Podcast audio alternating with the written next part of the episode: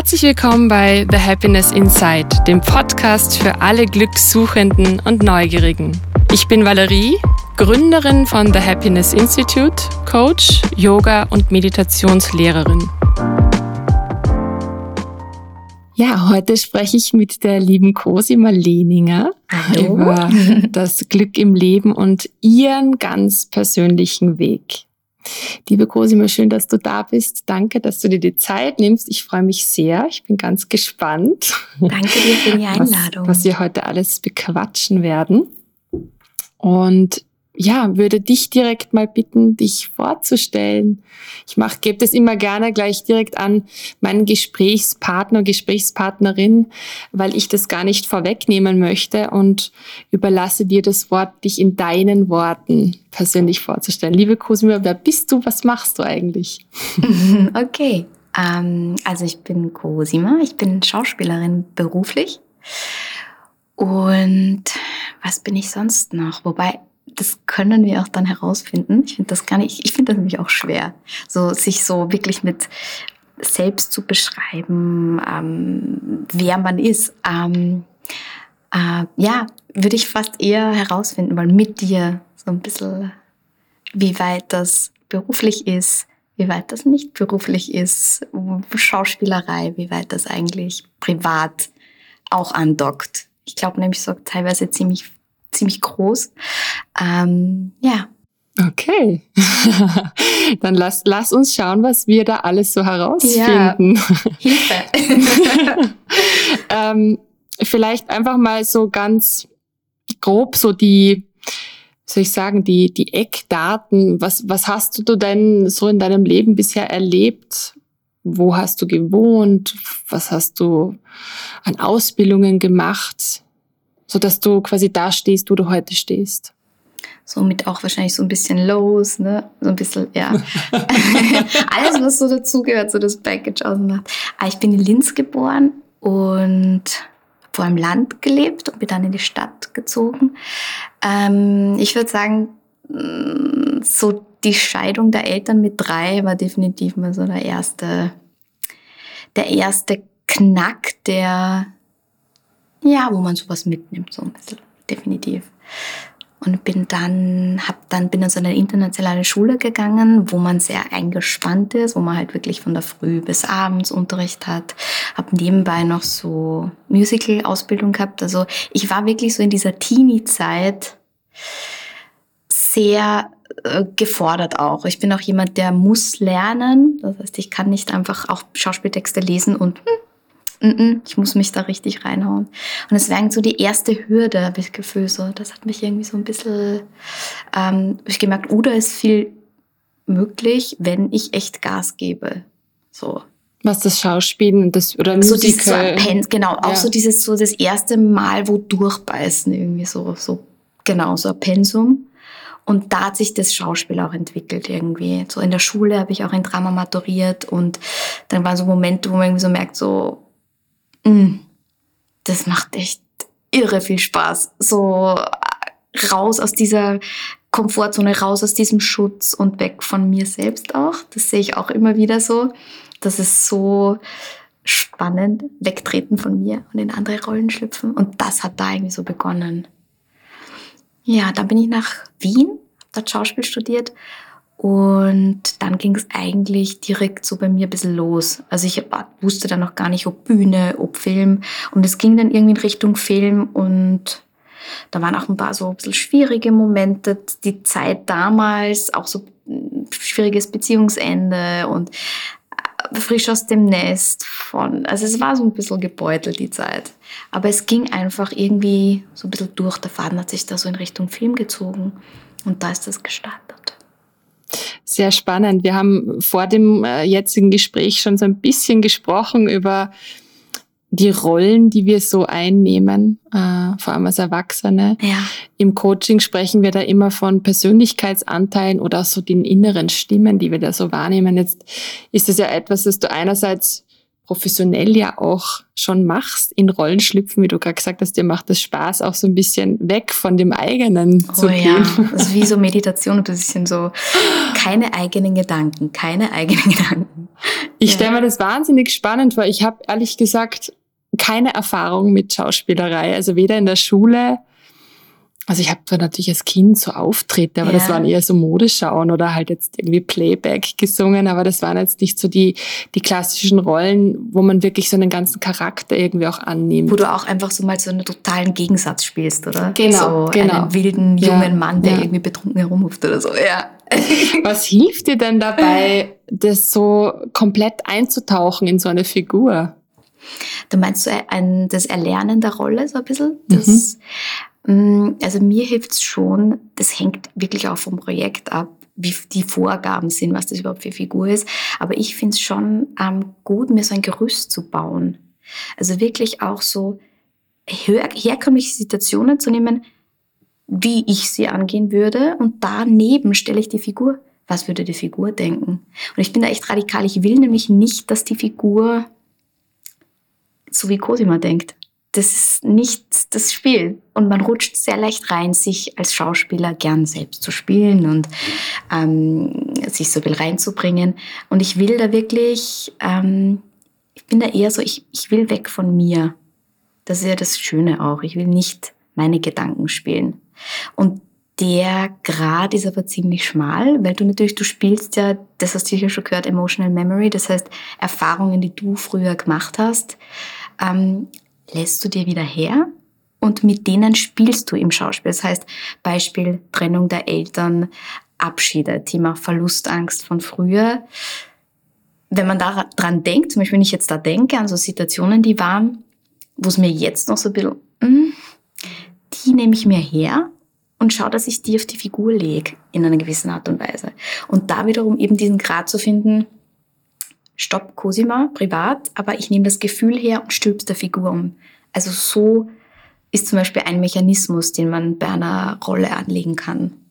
Das klingt spannend. Ja. Aber auch ähm, hochbrisant, weil du ja, ja eigentlich so ein bisschen persönlich doch, auch, gell? auch doch dann irgendwie so an einer Retraumatisierung fast vorbeischrammst. Also gerade wenn es jetzt um wirklich ganz traurige Geschichten geht, da wirklich die Grenze zu ziehen, wo du sagst, du nimmst nur das Gefühl her und gehst nicht komplett in die Situation zurück. Also da gibt's ja auch in Therapieformen ja oft wirklich schlimme Geschichten, wo äh, Menschen retraumatisiert werden, weil sie so zurückgebracht werden in dieses Trauma.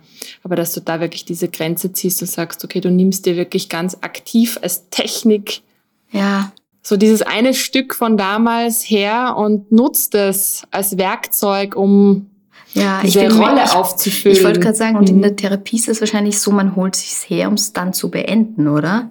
Um es aufzuarbeiten. Ich glaube, ja. da gibt es natürlich auch ganz unterschiedliche Ansätze. Aber da muss man natürlich schon immer aufpassen. Voll. Ich, ich habe das ja. auch wirklich so, es waren schon teilweise so Situationen, wo ich gemerkt habe, da wird jetzt irgendwie verlangt, äh, wirklich zu weinen und wirklich nicht mit Fake-Tränen. Und da sind schon die Situationen, wo ich dann gemerkt habe, wenn du dann auch so Takes oft machst und du probst, ähm, es geht dir zu weit dann. Du merkst schon, es geht zu weit und dann muss man in die Technik einfach mehr gehen, wo man wirklich mit Atemübungen schaut, dass man da hinkommt. Aber es ist halt echt, es ist so schön, wenn du in Augen schaust, die gerade Schmerz erleben und du fühlst es gerade. Du siehst die Unterschiede in der Kamera. Und das ist so die Herausforderung. Aber ja, Distanz bewahren so immer wieder nachher kurz nach den Drehtagen mhm. dann wieder runterkommen und das weg, wegbringen von sich. Ja, ganz gut. Gibt es da Unterstützung seitens Coaches, die dich, die dich da begleiten auf diesem Weg? Weil es gibt ja ganz große Hollywood-Schauspieler, die wirklich kurz vor dem Take vorbereitet werden mit Coach auf die eine Szene komplett eingetuned, ans Set gehen, genau. abliefern, zack, im Kasten. Das ist unglaublich. Also ich hatte so eine Art von Coaching, ähm, so eine intense noch nicht. Wir hatten jetzt auch bei dem letzten Dreh jemanden, der immer dabei war. Und ähm, das war aber nicht so tiefgehend, weil er vielleicht die Thematik nicht da war. Aber das ist auf jeden Fall, ich habe so Bock auf einmal so einen, wirklich so einen Coach, der wirklich vor der Szene und die haben, die können das. Das ist unglaublich. Und die stöpseln dir teilweise Musik rein und, und nehmen dich und bringen dich dahin. Das heißt, die, die können das lehren, weiß ich nicht, ob sie es selbst können, dazu gibt es ja die Menschen, das ist wunderbar, und können dir das aber vermitteln. Mhm. Aber ich hatte mhm. das noch nicht. Mhm. Meine Dozentin in meiner Ausbildung, die hat, die war in Hollywood, die war selber Schauspielerin eine Zeit lang und hat bekannte Schauspieler okay, äh, begleitet. Cool. Ja. Also da gibt es einige Geschichten, die ich gehört habe. Deswegen bin ich so fasziniert. Ähm, erstens einmal von den, von den Schauspielern, die das, diese Leistung erbringen können, weil das ist, äh, sind Höchstleistungen. Aber andererseits natürlich auch von den Coaches, die das Werkzeug haben. Das, das eben, genau, du brauchst nämlich beide. Du brauchst diesen Schauspieler, der irgendwie so, ich sage immer so ein bisschen wie so ein, so ein so ein Löschblatt ist, der das alles reinlässt, so irgendwie, und das zulässt. Und dann brauchst du jemanden, der dich aber weiß, wie er dich tunt. Also sind beide enorm wichtig. Und man sagt ja wenn Schauspieler aufhören, sich weiterzubilden, ähm, dann landen sie in der Soap. Da gibt es eine Casterin, hat das vor kurzem gesagt. also wenn du quasi aufhörst, mhm. irgendwie weiterzugehen und dich auch mit dem Inneren irgendwie auseinandersetzt, dann bist du auch weiterhin gut, aber du stehst irgendwo an. So, also ich glaube, das ist ganz wichtig. Mhm. Wieder mal durchzufetzen. Das mhm. machen sie übrigens auch an den Schauspielschulen. Erst mal durchbrechen, zerlegen und dann wieder zusammenbauen. das ist wunderbar. Eigentlich skurril, aber ja. Inwiefern gibt es da ja, Unterstützung, professionelle Unterstützung von Coaches, von Therapeuten, Tatsächlich Supervision, nicht von, wie auch immer? von Therapeuten. Da gibt es wirklich nur Schauspiellehrer. Mhm. Und drum sind auch viele, die sagen, die aufhören an den Schulen und sagen, mm, mm, nicht mein Weg, nicht meine Art, zu heftig. Was hast denn du an, an, an Unterstützung dir schon geholt oder bist auch dabei, so an dir selbst zu arbeiten, selbst zu wachsen? Ist dir das ein Anliegen? Suchst du dir da Voll. Hilfe? Oder? Also mm, ich bin der, also ich war auch noch nie in einer durchgehenden therapeutischen Betreuung. Ähm, bin aber jetzt so an dem Punkt, das erste Mal, wo ich sage, ich habe keinen triftigen Grund, ja, aber ich glaube, es, es wird mit dem ganzen Package und mit, äh, mit dem, was schon so alles irgendwie, was ich da dann selber rüttel immer, wäre es einfach super, das ein bisschen unter Kontrolle zu haben von jemandem, der drauf schaut einfach. Weil ich rüttel ganz gern schon dran, so, dass ich auch alles irgendwie so auspresse, was da ist. Und ja, Wäre ganz gut. also schon so ja. mit Energetikern, das habe ich schon mhm. alles. Mhm. Das ist auch echt super, aber nicht im therapeutischen Bereich. Bin ich noch unerfahren. Und wie findest du dann so zurück in deine Mitte? Also wenn du unterschiedliche Rollen spielst, irgendwo ist ja dann noch die Cosima, dass du auch wirklich bewusst wieder diese Rollen wirklich abstreifst und sagst, okay, jetzt komme ich wieder ganz zu mir zurück. So ein bisschen hast, Rituale. Genau, hast Bei mir sind Rituale. Rituale. Mhm. Ja, voll. Ich habe das auch gemerkt jetzt, ähm, wir haben das in Ibiza gedreht und ich merke, dass jeder Schauspieler abends nach dem Drehtag und wenn das dann in die Nacht geht, jeder hat so eigene Dinge, die er macht. Viele brauchen dann noch den Zusammenhalt, dass sie dann noch zusammen sind. Und ich bin, da bin ich auch zum Thema Nein sagen, weil wir vorher schon gesprochen haben. Ich bin da echt radikal. Also ich bin da, ich brauche dann Cosima-Zeit.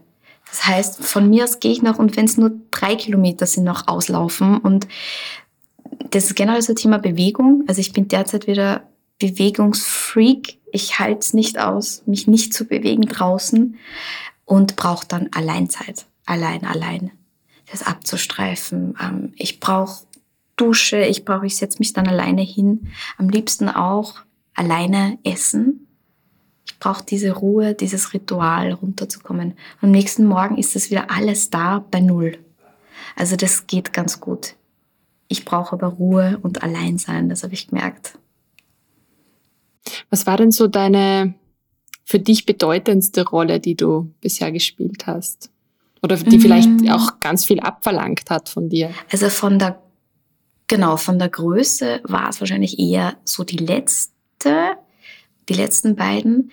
Aber vom abverlangt was tatsächlich, und das ist eh immer tatsächlich wirklich bei vielen Schauspielern so, diese Abschlussfilme der Regieschulen sind so, da wollen alle Schauspieler wollen sowas machen. Warum? Weil die halt fordern. Die haben halt quasi die sind frei, die sind ohne Produktion, die sind ohne Sender, die sind ohne Redakteure und die haben die Freiheit, wirklich gutes Zeug zu machen in Kurzfilmformat. Und so habe ich gemacht, das war, ich glaube, das war 2016. Und das war so intensiv. Wir waren da wirklich zwei Wochen zusammen mit dieser Abschlussklasse. Das war die, die FFB, also einer der besten Regieschulen im deutschsprachigen Raum.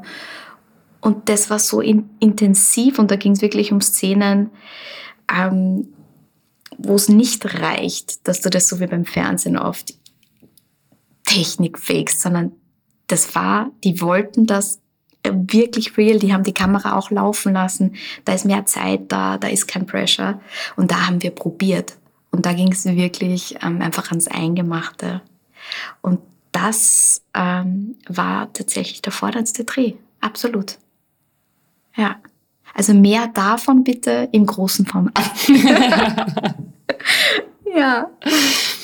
Ähm, jetzt hast du auch gesagt, du freust dich, wenn du in Rollen schlüpfen kannst, damit du auch von dir selbst vielleicht so ein bisschen davon kommst. Ja, absolut. absolut. Weil, welche Rollen spielt denn die Cosima oder welche Facetten gibt's denn an dir? Es ist ja auch immer ganz spannend. Auch im Coaching arbeite ich ganz viel mit den Persönlichkeitsanteilen, wie ich vorher schon erwähnt habe, und den inneren Stimmen, ja immer eine vielleicht in gewissen Situationen die dominantere, die lautere ist, die den Ton angibt. Und dann gibt es Stimmen, die vielleicht sich eher im Hintergrund aufhalten, die aber gerne gehört werden wollen. Welche Rollen gibt's denn in der Cosima? das ist eh, da ist eh gerade so ein, irgendwie ein spannender Knackpunkt, weil ich habe schon gemerkt, so auch das merkt man auch in der Resonanz, wie man beurteilt wird, wie man eingestuft wird von Menschen, die dich gerade kennenlernen. Und ich glaube schon, ich habe schon über Jahre gern so die Liebe, ich, ich will akzeptiert werden, ich funktioniere, um gemocht zu werden und lach lieber viermal zu viel als zu wenig, weil es hilft, um, ähm, um irgendwie so mich ein bisschen anzupassen an die jeweilige Situation und auch Person. Und da habe ich gemerkt, das geht sich gerade nicht mehr aus. Also ein Teil der Cosima war oder ist auch noch immer sehr gerne nett und und ja, ja, immer bejahen so. Und das ist ein Teil. Und da lerne ich gerade mehr so ein bisschen Raum zu schaffen. Und da denke ich, bin natürlich nicht sicher, aber ich glaube, dass es eher eben in die Richtung geht, dass ich mir da Platz schaffe. Und dadurch auch Platz schaffe, was sie nämlich wirklich will oder was sie, ähm, was, dass sie auch mal sagt, ach so, ja, interessant, aber nein, überhaupt nicht, finde ich überhaupt nicht. Ohne dabei einen Funken dabei zu denken, ja, aber vielleicht mag mich dann die Person nicht mehr. Also dieses, hey, ich bin mir eh genug, ich brauche dein Ja zu mir nicht. Das ist so eine Rolle, die ich gerne eingenommen habe. So, ja, ja, und im nächsten Moment aber, ach so, nein, warte, nein. So, da versuche ich gerade ein bisschen meinen Weg mir durchzubahnen. Wann hast du denn zuletzt Nein gesagt? so ein ganz bestimmtes, mhm. lautes Nein. Nein habe ich vor ein paar Tagen zu einer Produktion gesagt, zu einer ganz kleinen, weil man bekommt ja immer so von der Agentur Anfragen, die, und dann bekommt man privat auch oft so Anfragen für, von Menschen, die irgendwelche kleinen Filme und sei es irgendwelche Kurzfilme machen, wo du merkst, da ist überhaupt keine Substanz da, du machst ja gerade überhaupt keine Gedanken auch über die Figuren. Du willst einfach nur, dass jemand für dich eigentlich arbeitet da für eine Tage. Und da bin ich mittlerweile auch so, Nein. Ich gebe da auch, ich sage nicht, ich kann nicht, ich habe keine Zeit, ich sage nicht, ich äh, mache andere Projekte, ich sage ganz klar, nein. Und das habe ich auch vor wirklich sehr lange Zeit nicht gemacht. Immer eine Erklärung. Immer nein, weil. Da kann ich nicht, weil ich mache das. Nein, nein ist genug und nein ist auch völlig okay. Das lerne ich auch gerade so. So, nein ist einfach auch, wenn ich ein Nein bekomme, heißt das auch nicht Untergang, es ist okay, einfach mit Neins umzugehen. Das ist wahrscheinlich auch etwas, was man gerade in dem Job lernen muss, in dieser Branche äh, mit einem Nein umzugehen. Oh ja. Ich glaube, also, also das ist jetzt das, was ich jetzt als absolut Außenstehender natürlich irgendwie jetzt nur dazu sagen kann, aber es ja. ist wahrscheinlich auch der österreichische Markt, ich weiß es nicht, ähm, nicht so einfach. Extrem schwierig. Äh. Darum bin ich auch wirklich so ein bisschen mehr im Deutschen. Mhm. Zwar auch eher nicht geplant, das ist einfach so passiert. Es ist extrem schwer. Also so da überhaupt der österreichische, der ist so klein. Der ist ganz mini. Ähm, und die casten halt auch, die Casterinnen in Österreich sind halt auch Deutschland verbunden. Also die machen alles mit. Die sind super und die sind, machen Riesenprojekte, aber die sind verbunden. Also das wird sich sonst nicht ausgehen. Aber Nein ist definitiv. Also du bekommst halt ein Nein zu deiner Person. Wenn ein Projekt abgesagt wird, dann kriegst jemand andere die Rolle. Du nicht. Warum? Hm. Und dann beginnt das Rad. Bin Wie geht man damit um? Wie geht man damit um? Ja, schwierig. Also ich glaube, jeder lügt, der sagt, hm, ich nehme das nicht persönlich, das geht einfach nicht. Das geht sich nicht aus. Also du nimmst zum gewissen Teil nimmst du es persönlich. Es hilft extrem, mit denen zu sprechen, die das entscheiden. Ähm, weil dann merkst du, wow, da hängen, da wird erstmal am Tisch sitzen da zehn Leute von den Sendern, die das finanzieren und alle stimmen ab und der sagt, hey, ich will aber die dabei haben, weil dann checkst du, ah ja, okay, verstehe ich. Dann kommt immer, wie viel hat die gedreht, trau mir diese Rolle zu. So viele Faktoren, im Endeffekt sitze ich aber trotzdem da auf meinem Sessel und höre ein Nein. Und das ähm, gilt es eben auch, also ich arbeite sehr viel mit Sehen und Fühlen. Also bei mir ist es so, ich versuche mir das wirklich herzunehmen, zu fühlen, als hätte ich die Rolle auch schon. Ich, das ist gerade so von mir, wo ich gerade wirklich drin mich erprobe, nicht nur zu sehen, sondern wirklich zu fühlen und mich da wieder raufzuholen aus diesem, es ist schon ein Loch manchmal, klar die Ablehnung. Voll, wenn du dann so drei Runden mhm. Casting mhm. hast und du weißt, das sind jetzt nur mehr fünf und dann geht es um eine Riesenproduktion ähm, mit 30 Drehtagen, die dich auch einmal so zwei Jahre versorgen, dann ist es so, also da äh, fliegst du in ein Loch. Da bist du erstmal so, okay, Luft, Weinen, Luft, Wut, Traurigkeit, alles zusammen und dann auch die Menschen rundherum. Also Familie, Freunde, Freunde, die einfach sagen, hey, fuck that, next one, weiter, aus, alles gut.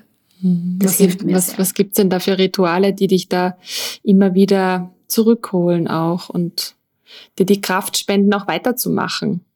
Ich denke mal, es gibt ja auch viele, die vielleicht diesem Druck auch nicht standhalten können und ja, den Glauben da, verlieren, ja. Ja, da ja. trotzdem dranbleiben und zu sagen, okay, das ist meine Passion, das da dafür schlägt mein Herz und ich lasse mich von diesem Weg nicht abbringen. Ja. Was unterstützt dich denn dabei? Weil es mir tatsächlich immer am meisten geholfen hat, muss ich jetzt mal so, so romantisch das klingt jetzt, aber echt muss ich, muss ich erlassen, das bewundere ich auch so meine Mama zum Beispiel, die hat so einen Grundglauben von Anfang an an den Tag gelegt. Äh, das hat mich immer wieder echt so umgehauen. Also es war so, woher? Woher? Was siehst du? Was ich manchmal sehe und fühle und manche auch, aber du durchgehend mit so einer unbändigen Selbstverständlichkeit. Und das ist sowas, ähm, das ist so, die, die muss nicht viel machen. Also darum glaube ich auch einer der wirklich der Sachen, die mich inspirieren, sind Menschen, die an andere glauben. Ich glaube, wir können, wenn wir uns mehr gegenseitig das auch schenken und aussprechen, echt manchmal so Berge versetzen. Das ist unglaublich. Also das ist so ein Part.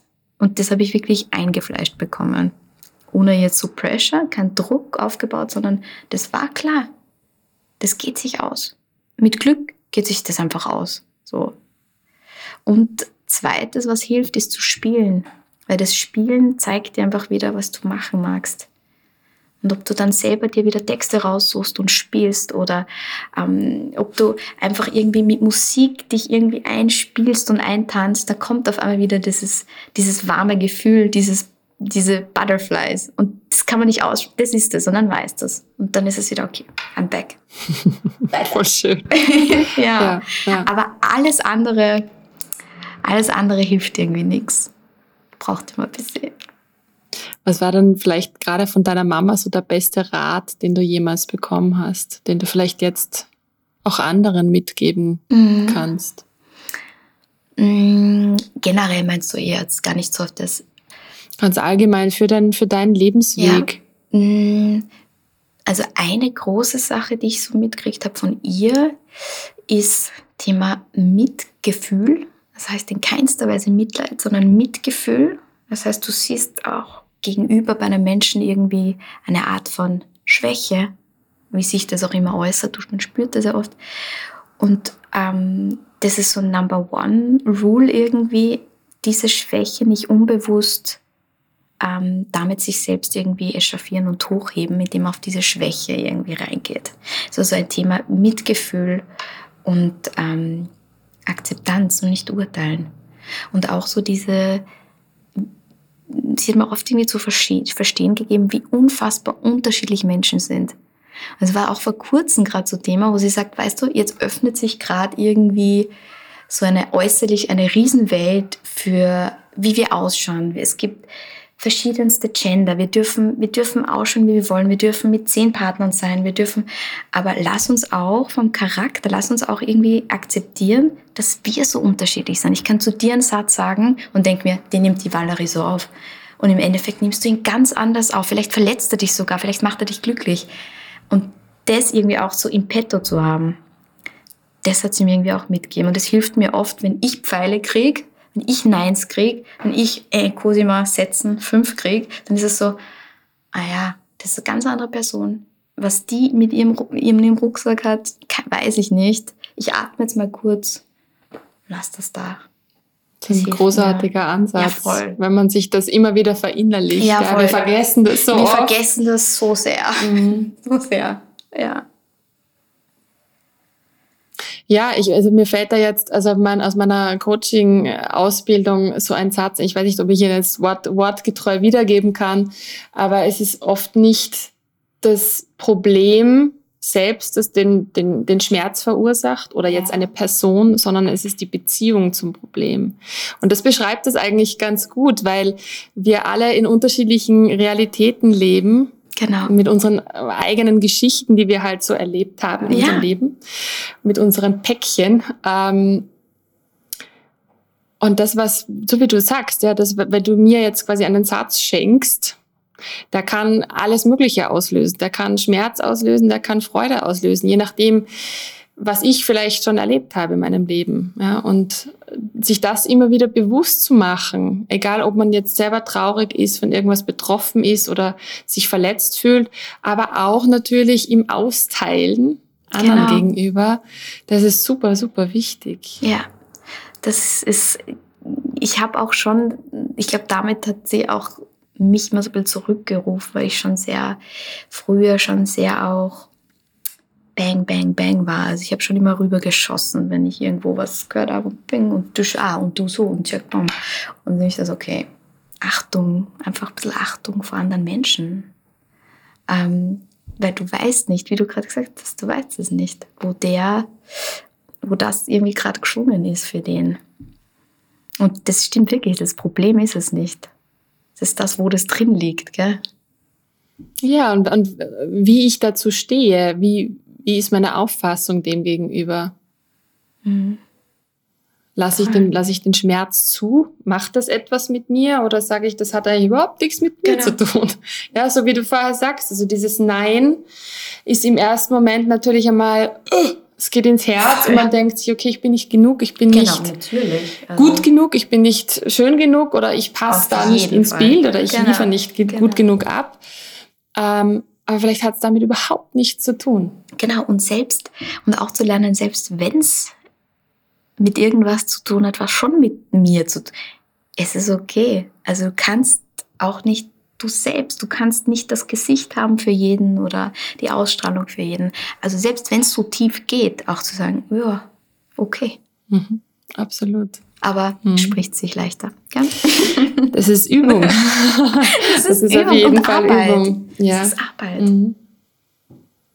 Wann bist du denn so zuletzt freiwillig oder unfreiwillig aus deiner Komfortzone rausgegangen? Ich meine, das ist natürlich beim Schauspielen ja eh auch so eine spannende Frage, ja. aber inwiefern spielt die Komfortzone da eine Rolle? Ich glaube, es war eh zum Beispiel eben beim letzten Dreh auch so. Also was hast du denn da gedreht? um, darf? Diese Ibiza-Affäre habe ich gedreht und dadurch. Das wissen ja vielleicht noch nicht alle ja, da draußen. Hier eine kleine, hier eine kleine Werbung. Nein. Aber das war halt irgendwie so, wenn du in einem anderen Land drehst und alle sind im gleichen Hotel, dann entwickelt sich ja da eine Dynamik. Und dann ist es so ein bisschen kommunenhaft, sage ich jetzt mal. Du stehst auf, hast gemeinsam Frühstück, du verbringst außer diese paar Stunden Schlaf ja alles gemeinsam. Und ich als Mensch, der gern auch alleine ist, ich kann echt gut alleine sein, so, ähm, der ist da komplett aus der Komfortzone. Also das sind meine Rituale, Pustekuchen, ist egal, was ich will und wie viel ich da gern, das spielt alles keine Rolle. Also da zählt das, was wir kommen da alle hin. Wir legen diese Komfortzone ab, ähm, privat sowie unsere eigenen Dinge und kreieren da was. Und das ist ja gleichzeitig das ultimativ Schöne dran. Also jeder kommt dahin mit so einer Energie, mit so einem, oh, ich will das.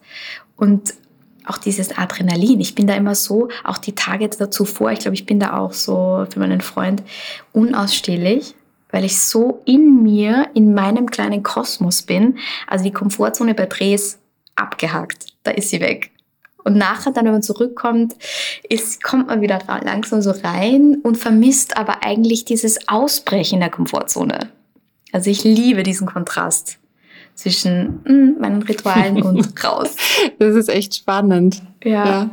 Also da wirst du gezwungen in positiver Ja, das gehört Weise. dazu. Ja. Das gehört dazu. Mhm. Worin kannst du denn vielleicht auch andere Menschen da draußen inspirieren? Wir sprechen ja oft davon, wovon lässt man sich selber inspirieren mhm. oder wo holt man so die eigene Motivation. Mhm. Aber wo würdest du sagen, dass, dass du vielleicht Inspiration bist für andere? Gerade als Schauspielerin oder auch im Privaten? Ja. Hm. Ich glaube fast alles, was ich jetzt sagen würde, wäre irgendwie ich bin mir nicht sicher, ob ich das nicht eher jemanden beantworten lassen müsste, irgendwann in einigen Jahren und sagt, ja, da, da habe ich irgendwie sowas gemerkt, was ich mir nehmen konnte. Ich, ich weiß es nicht. Kann ich dir keine ehrliche Antwort geben? Ähm, vielleicht vom, im, im Wesen. Im, in diesem, im Wesen einfach. Das würde ich mir zum Beispiel wünschen, dass wenn ich einfach jemanden treffe und der sitzt neben mir und es geht ihm neben mir gut, weil ich ihm ähm, völlige wertfreie ähm, Korrespondenz irgendwie vermittel. Das würde ich mir wünschen. So ohne die hat mich jetzt irgendwie so weitergebracht oder die hat mich gepusht oder die hat mich, ähm, die hat mir gezeigt das, sondern einfach nur so diese, was eh derzeit so selten ist, so eine Akzeptanz. Das wäre irgendwie schön. Ganz easy.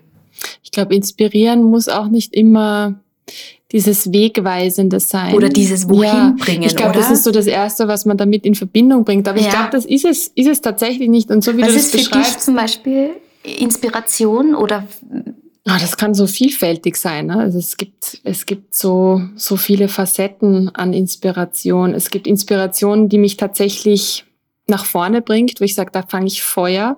Ja. Und das ist etwas, so eine Kraft, die eher nach vorne geht, eher zukunftsgerichtet ist, die, die mir Ideen liefert, die ich umsetzen möchte.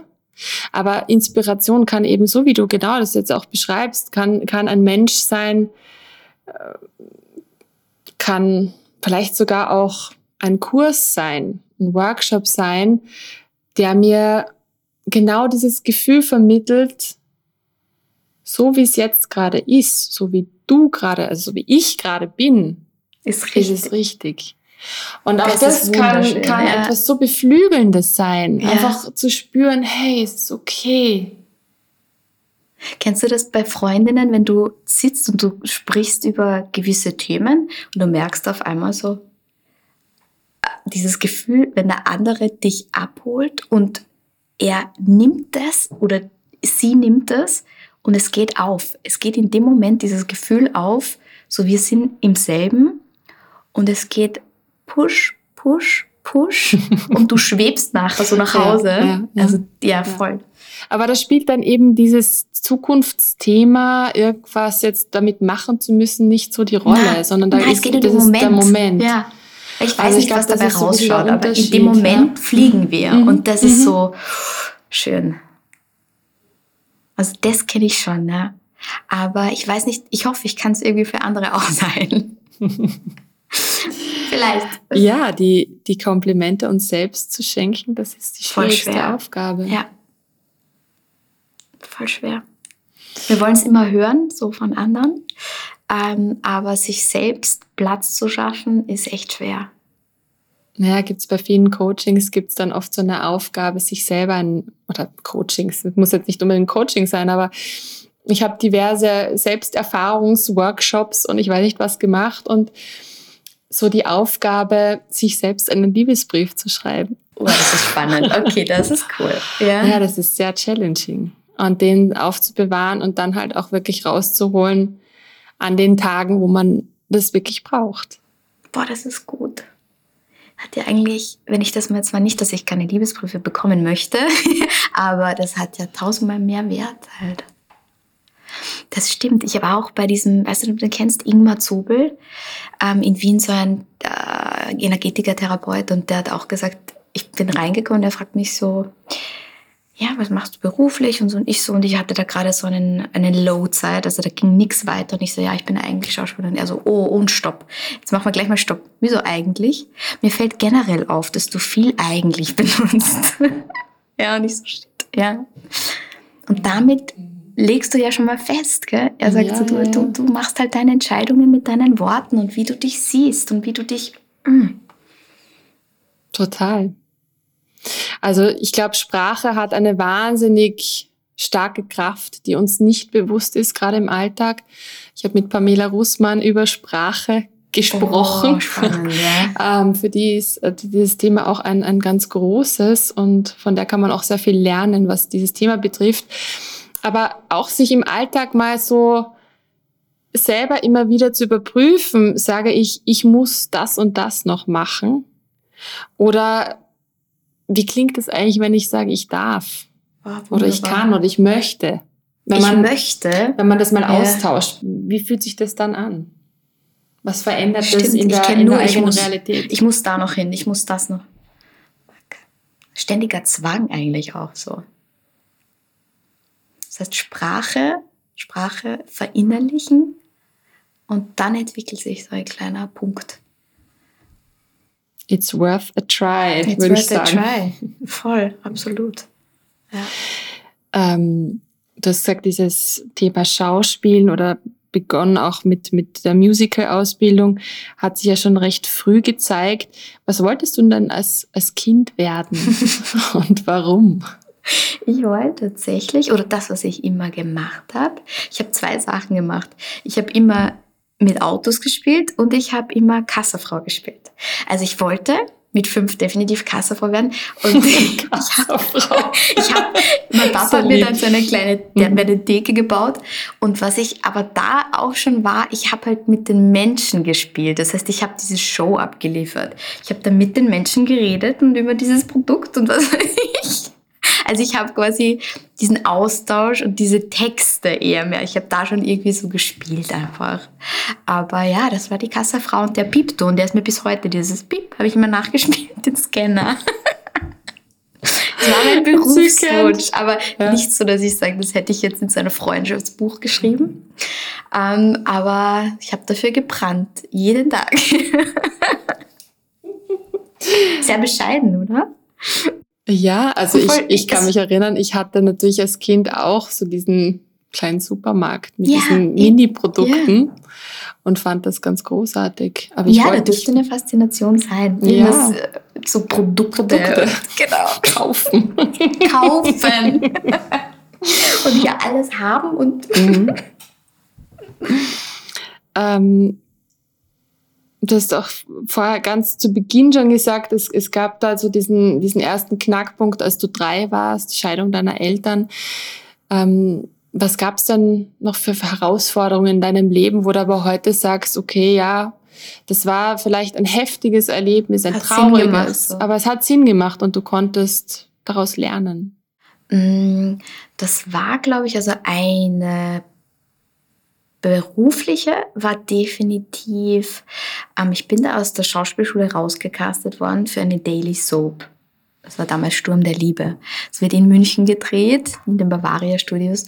Und ähm, ich war da völlig, ich bin da zu den Castings in München und da war so dritte Runde und dann war so, ja, okay, die, die Rolle bekommen, so für ein Jahr. Du wirst da wirklich vertraglich eingebunden. Das ist ein Pensum, das ist unfassbar. Also du verdienst da irre viel Geld, aber das ist, das muss man auch erstmal stemmen können, so.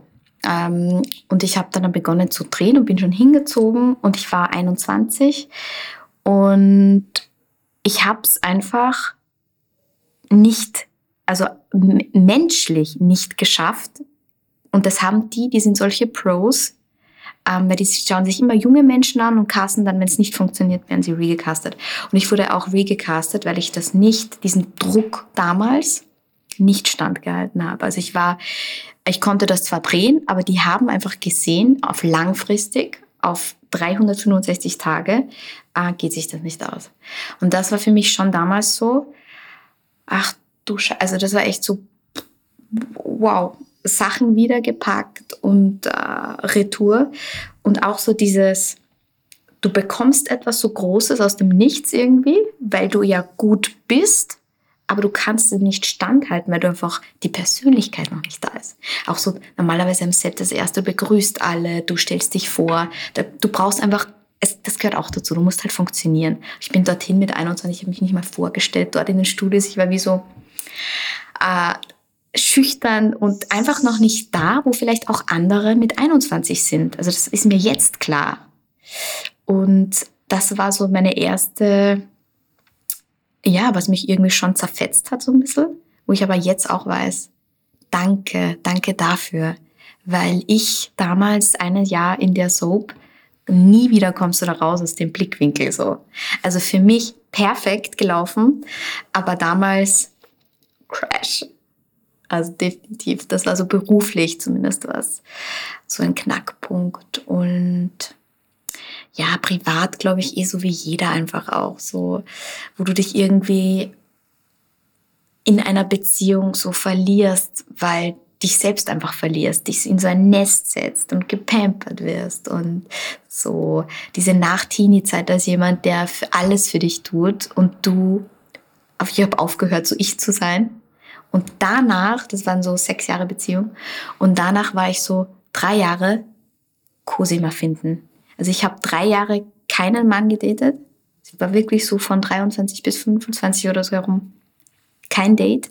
Ich war nur bei mir, also mit Freunden. Ich war ganz, ich musste das alles wieder so sukzessive mir wieder herholen, wer ich bin, halbwegs so. Und was ich will und was ich da eigentlich mache. Also das waren so zwei Breaks die mich definitiv, also das war schon eine heftige Zeit. Ich war da echt dieser Zeit so, es war auch zur gleichen Zeit natürlich. Rolle verloren, alles, alles Beziehung verloren, mhm. zur gleichen Zeit. Also bin ich schon so ab, bisschen abgedriftet. Ja, und dann hat es Zeit gebraucht. Was konntest du denn mitnehmen aus dieser Krisenzeit? Mm, also ganz um es jetzt so egoistisch, das klingt egoistisch, aber schon, dass man sich einfach, auch in Beziehungen, echt selbst der Nächste ist. Also so viel, so groß die Liebe ist, so schön das ist, aber du bist du. Und du kannst auch nur mit jemandem sein, wenn du dich vorher in irgendeiner Weise entdeckt hast. Oder auch, und auch irgendwie ähm, dich magst und dich anerkennst mit diesem ganzen Paket, das da hinten ist. Das habe ich definitiv mitgenommen, weil das war vorher nicht. Es war nur diese andere Person. Und das geht sich halt nicht aus. Ich glaube, dieses Thema, sich selbst anzunehmen und zu mögen und das auch wirklich aussprechen zu können, das ist ja ein großes Thema. Also es ist definitiv bei mir ein Thema immer gewesen und bei allen, vor allem auch Frauen, die ich kenne. Mir fällt es auch definitiv mehr bei Frauen auf. Ja, also so. das kann man natürlich nie verallgemeinern, um. Gottes Willen, ähm, aber ich, ich kriege das einfach über die Gespräche mit Freunden natürlich auch so mit, dass dieses, puh, mag ich mich eigentlich so, wie ich bin, also vor allem auf körperlicher Ebene, äh, wie tief geht diese Liebe zu dir selbst dann tatsächlich wirklich. Und da denke ich, ist gerade im, in der Schauspielbranche ja auch, dass man da immer wieder bei sich bleibt, weil es geht natürlich auch um das Äußere. Also Extrem. Also es geht einerseits natürlich und um, um, die, Technik, das um muss man das Können. Sagen, das ist unglaublich, ja. Dass man da immer wieder auch sich wieder zusammenzieht ja. und sagt, okay, aber ich bin gut, wie ich bin. Absolut. Das ist leider, es nimmt so ein sachte nimmt es ab gerade, weil sich auch jetzt ähm, einfach ein bisschen ältere Schauspielerinnen wehren und sagen, hey, stopp, was läuft hier? Es beginnt bei den Männern mit 40 spannend zu werden im Schauspielbereich. Und bei Frauen ähm, Tendenz abnehmend. Das kann es nicht sein. Also äh, ich möchte auch, soweit es mir irgendwie möglich ist, rigoros, also ich möchte das aufbringen, diese Thematik es wird wirklich noch ein bisschen totgeschwiegen, aber das ist ein Thema, definitiv. Also in Amerika kriegt man das natürlich ja. mit, was, was mit den Gesichtern auch passiert. Eben, und dann, genau. Das ist schon ziemlich abgefahren. es. Genau, genau. Und du spürst, du siehst dich selber nicht mehr und glaubst irgendwie, also der Hang ist völlig verständlich. Weil der Druck ist so groß dann, überhaupt glaube ich, wenn du, wenn du so groß bist in Hollywood und du willst weiterarbeiten, aber du bist im Casting mit Frauen, die zehn Jahre jünger sind als du. Und die dann auch die Partnerrolle sind für jemand, für Männer, die 15 Jahre älter sind. Und da frage ich mich schon, hey, wo fangen wir an? Wer entscheidet das? Stopp, also es, mm aber da weiß immer danach. Auch im deutschen Film, also definitiv. Wobei ja jetzt Kate Winslet ja unlängst auch ja, äh, ein, ein ja. gutes Statement gebracht Wunderbar, hat. Sie kommen jetzt äh, langsam so. Was ich immer ganz großartig und auch wieder inspirierend, um super, da wieder super, zurückzukommen, ja. großartig stimmt. finde. Oder ja, ich weiß ich bin auch Alicia Keys Fan.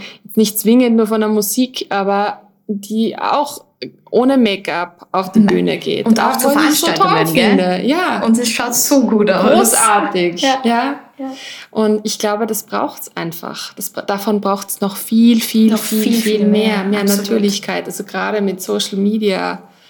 Wie können wir uns so natürlich wie möglich zeigen mit all unseren Facetten, die genau. uns ja speziell machen. Ja, eben genau. Ich möchte, das ist so schwierig, weil wir möchten ja nicht immer schön sein. Also ich will nicht gecastet werden dafür, wie ich dann hergerichtet werde. So, es ist halt, glaube ich, eh von den meisten Schauspielerinnen so der Wunsch.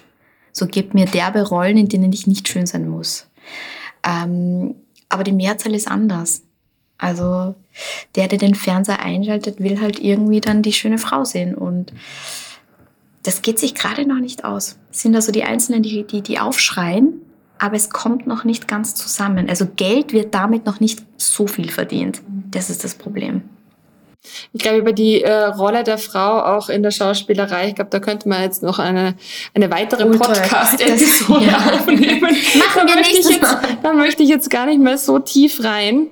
Aber es ist auf jeden Fall ein Thema, ähm, das Awareness braucht und ja, ja man, man einfach hoffen kann, dass es mehr Frauen gibt, die äh, aufstehen und sagen, so nicht. Genau. Ja. Und gleiches Gehalt, bitte. das ja, das, super. das bitte. sowieso. Mhm. Ja. Weil wir vergleichen die Gagen, die werden natürlich verglichen dann. Was ist denn deine ganz persönliche Definition von Glück? Mm, in erster Linie glaube ich, dass Glück ganz kurze Funken sind so. Augenblicke, keine Phasen. Ich dachte mir immer so, Glück, das sind so glückliche Phasen. Ich bin gerade in einer glücklichen Phase. Nein, ich bin in einer zufriedenen Phase, aber Glück, mh, mm, Glück sind kleine Momente. Also wie gesagt vorher, wenn eine Freundin dich eine Reaktion dir schenkt, die dich in dem Moment, wo du denkst, wow, und denkst wirklich, wo du echt so denkst, wow, was bist du für ein genialer Mensch? So diese Momente. Oder auch so, wenn du auf einem Berg bist und du spürst die Elemente, das finde ich auch immer so, also Sonne, Berg oder auch wenn du ähm, surfen bist und bei Gott, bei mir geht es nicht darum, dass ich viele Wellen kriege, das ist nicht der Punkt. Aber wenn ich da draußen sitze auf diesem Brett und ich bin da einfach draußen auf diesem Meer, ähm, was mit Schwimmen und mal baden gehen nicht zu erreichen ist, du spürst das Element, dann ist das pures Glück. Und das bist nur du. Das ist kein anderer. Das ist nicht, was du vollbracht hast. Das ist nicht, was du, äh, du bist jetzt berühmt oder du hast das geschafft. Du hast so viel Geld verdient. I don't care in diesem Moment. Das ist unwichtig. Das ist Glück. Oder auch wenn dir ein Fremder so entgegenkommt, kennst du das? Und es lacht dich jemand an. Völlig frei. Ohne jemand will was von dir. Das ist, das ist Glück. Und dann ist es auch wieder weg, leider. ja. Aber das ist, glaube ich, Glück, glaube ich, oder? Ja. Was glaubst du? Du, das oder ist hast du schon so Phasen gehabt, wo du sagst, das war Glück und es war länger? Ich glaube, das ist auch so individuell und das ist, ich, ich stelle diese Frage ja eigentlich fast in jedem dieser Interviews, weil es eben so spannend ist, weil jeder eine völlig andere Definition hat und doch finden sich immer wieder Parallelen darin wieder. Die meisten beschreiben es auch mit dem Gefühl des im Moment Seins. Mhm. Und dass das eben was ganz was Flüchtiges sein kann. Will ich jetzt aber auch nicht über alle jetzt so drüber stülpen, weil trotzdem jeder für sich was anderes definiert. Aber ich glaube, für mich ist es auch auf jeden Fall das im Moment sein und das, diese Ver Verbindung zu meinem eigenen Körper, da wo ich mich ganz spüre. Da reagiere ich natürlich auf andere auch anders, mhm. generell auf meine Umwelt, auf mein Umfeld ja, wenn ich so ganz bei mir bin. Ganz bei dir bist, ja. Und das kann ganz kurz sein. Ja, das aber kann, das, aber, kann aber auch ein bisschen andauern. Na, ich also glaube auch, dass du, dass du das, wenn du da eben auch beruflich dich damit auseinandersetzt, dass du vielleicht auch schon so ein paar Dinge hast, wo du weißt, ich kann das noch hinauszögern, wenn ich mir das und das gönne, wenn ich mich mit mir da hinbewege oder so. Ich glaube schon, dass man eben, wie du auch sagst, diese Dinge an denen arbeiten kann, dass sie einfach länger da sind.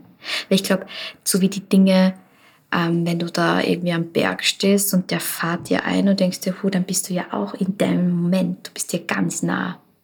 Und alles andere ist irgendwie gerade so ein bisschen verschwommen. Also quasi diese Momente ein bisschen so zu vakuumieren. Wobei die Frage ist, also da wären wir jetzt schon sehr philosophisch, ist Glück etwas, was wir unbedingt festhalten wollen? Ist es nicht etwas, was das Ego eigentlich also ich, ich würde ja sagen, das Ego ist das, das uns immer sagt, wir wollen haben, ja, wir mehr, wollen mehr. halten, mehr, mehr, genau. mehr davon, weil alles andere ist blöd. Da gehen wir ja auch wieder in die Bewertung. Und ob Glück nicht dieses völlig wertfreie ist, was du vorher auch ja, beschrieben das ist hast. Schön, das ist schön. Der wertfreie, wertfreie Moment, wo du verbunden bist mit der Natur, mit dir selbst. Wo für einen Moment lang irgendwie so die Zeit stillsteht. Genau das. Genau das ist es. Und das ist wertfrei. Und was Total. ist dann? Also was, was ist in dem Moment? Ich glaube, da, da spürt man einfach Glück, da spürt man Liebe, da spürt man einfach das, also alles, was positiv ist. Und Glück ist für mich so all das in ein Wort gepackt. Ja, so wie bei Liebe finde ich Liebe. auch. Das ist auch genau, so, genau. da ist so viel drinnen und so viel auch vielleicht nicht drinnen für manche. Das ist, ja. Was sind denn so deine wichtigsten Werte im Leben? Also sagen wir mal so deine Top 3 Werte. Also ich äh, tue mir mit Werten so ein bisschen schwer, weil vielleicht auch nur mit dem Begriff des Wertes, weil ich finde, das ist halt so, das habe ich gehört, das ist ein gesellschaftlicher Wert, sei es jetzt Loyalität, Treue, diese Dinge. Hm, könnte ich jetzt gar nicht so sagen, dass ich da jetzt so drei Werte habe. Ich versuche mich eher sogar bewusst davon zu befreien, dass ich nicht mir unter einem Wort jetzt so vorstelle, ähm, wie ich sein mag oder wie auch mein Gegenüber sein zu hat.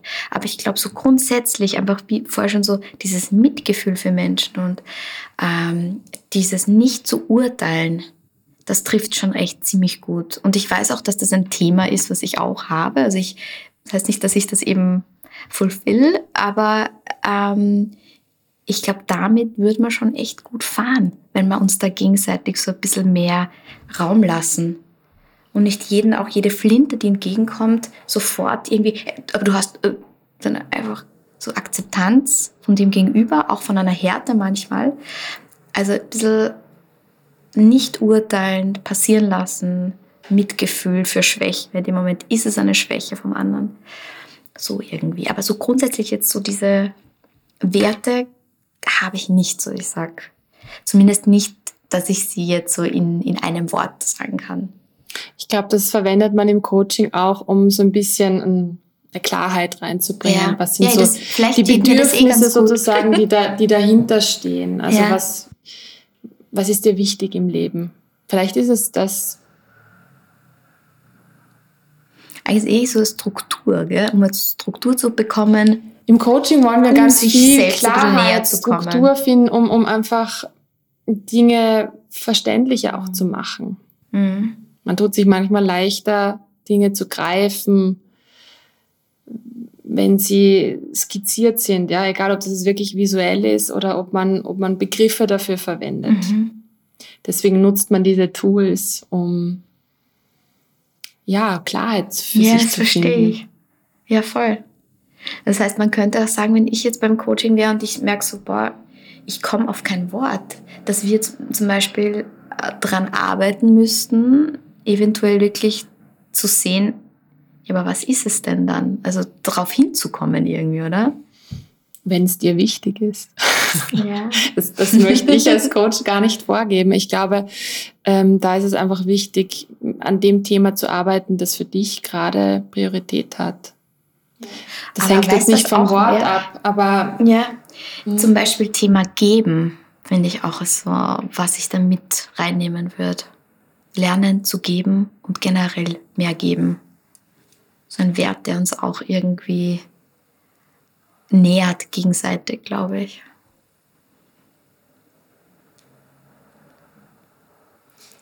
Wenn du fünf Minuten Sendezeit hättest, frei zur Verfügung. Ui. du bist ja im Fernsehen, das ist ja für dich jetzt gar keine große Dann würde ich mein Demoband reinschlagen.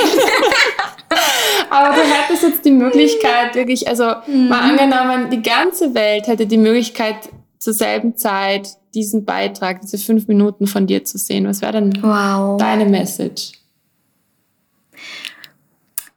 Ich glaube, in erster Linie echt, ich würde so gern, ich sag doch, das habe ich das letzte Mal im Supermarkt auch gemacht, war ein bisschen peinlich, aber mich zu bedanken auch mal, einfach Danke zu sagen an diese ganzen Menschen, die einfach unser System erhalten. Das ist mir irgendwie auch so in dieser ganzen Pandemie jetzt klar geworden. Ähm, Thema Underdogs, also Menschen, die Tag für Tag für einen Mindestlohn ähm, dieses System, in dem wir in unserer teilweise Blase ein bisschen, ähm, die das erhalten. Und ich würde so gern einfach einmal auch von einer Regierung oder von irgendeiner, ich würde so gerne mal einfach so ein Danke an die Menschen, die im Stillen arbeiten, so day by day. Das finde ich echt irgendwie schön, weil ich weiß nämlich, was es macht, ähm, wenn jemand zu dir für das, was du machst, Danke sagt. Das lässt einen fliegen. Also das ist enorm. Und das fände ich irgendwie ganz schön. Weil ich will jetzt nicht meinen ganzen politischen, das wäre jetzt ein nächster Podcast, aber ich hätte da schon auch andere radikale Revolte-Ideen, aber das lasse ich mal noch. Aber das ist ja Number One. Ich würde mal Danke sagen. Danke. So, dass ihr für 8 Euro die Stunde ähm, alles macht. Alles macht einfach. Das finde ich so enorm. Mit Liebe, nämlich auch noch so mit Freude. Das ist, ja, das wäre ganz gut. Vielleicht würde das so kurz mal auch was verändern irgendwie. Bestimmt. Also generell Wertschätzung, so Wertschätzung, Wertschätzung zu so geben oder selbst auch ja. zu empfinden. Ja. Demut irgendwie auch. Das macht was. Ja. Mhm. Wir kommen jetzt schon zum Ende dieses Gesprächs. ähm, du wirst wahrscheinlich, abgesehen von deinen eigenen Filmen, die du drehst, ja auch gerne vielleicht auch Filme schauen. Ich schaue so viel. Aber ich merke gerade so, ich schaue so viel, dass es irgendwie, dass es fast so ineinander verschwimmt. Aber egal, ich habe dich abgebrochen.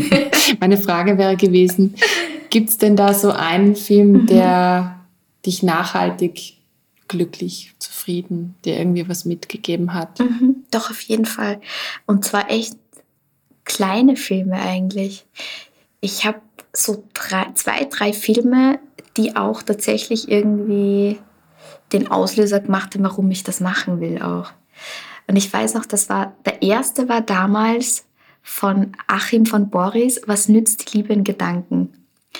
Das war, da haben diese ganzen Jungschauspieler damals, also August Diel, Anna-Maria Mühe mitgespielt.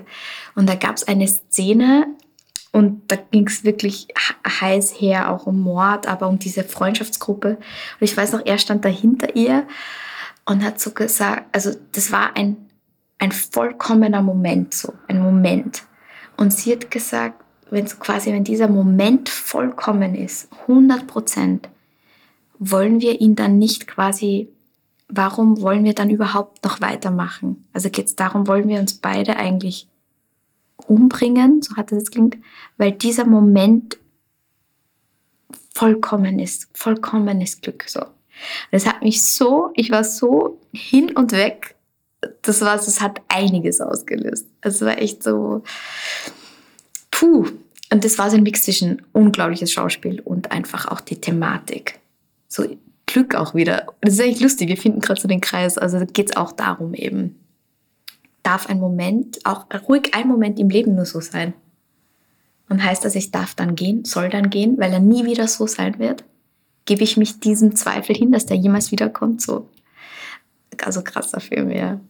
Ich habe ihn nicht gesehen und für alle, die ihn auch noch nicht gesehen ja, haben, werde ich in die Shownotes packen. und nicht zu vergessen, Maren Ade, einer meiner Lieblinge generell, ähm, alle anderen mit äh, Birgit Milchmeier und ähm, Lars Eidinger. War auch so Beziehungsthematik, ähm, ja, sei mal dahingestellt, aber so dieses, diese Wellen von Leichtigkeit und Schwere und dass man beides braucht, es geht sich nie eines aus.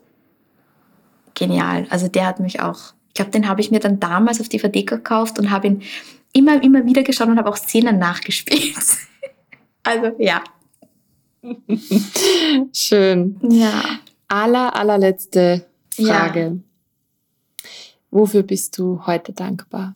Wir haben gerade über das Dankbarsein gesprochen. Ja. Wofür bist du heute dankbar? Ich glaube tatsächlich, im, in, in der Form des mir am nächsten sind es schon echt die Menschen, die mich da umgeben derzeit. Also ich merke das auch immer wieder so, wenn ich mich kurz wieder so in meine Welt distanziere und dann komme ich wieder zurück und dann bin ich oft so sprachlos und denke mir, danke für dich in dem Moment. Also einfach die Menschen, die da sind, ja. Danke dir, liebe Cosima. Danke dir, das für war dieses richtig, schöne richtig, Gespräch. richtig, richtig schön. Dankeschön.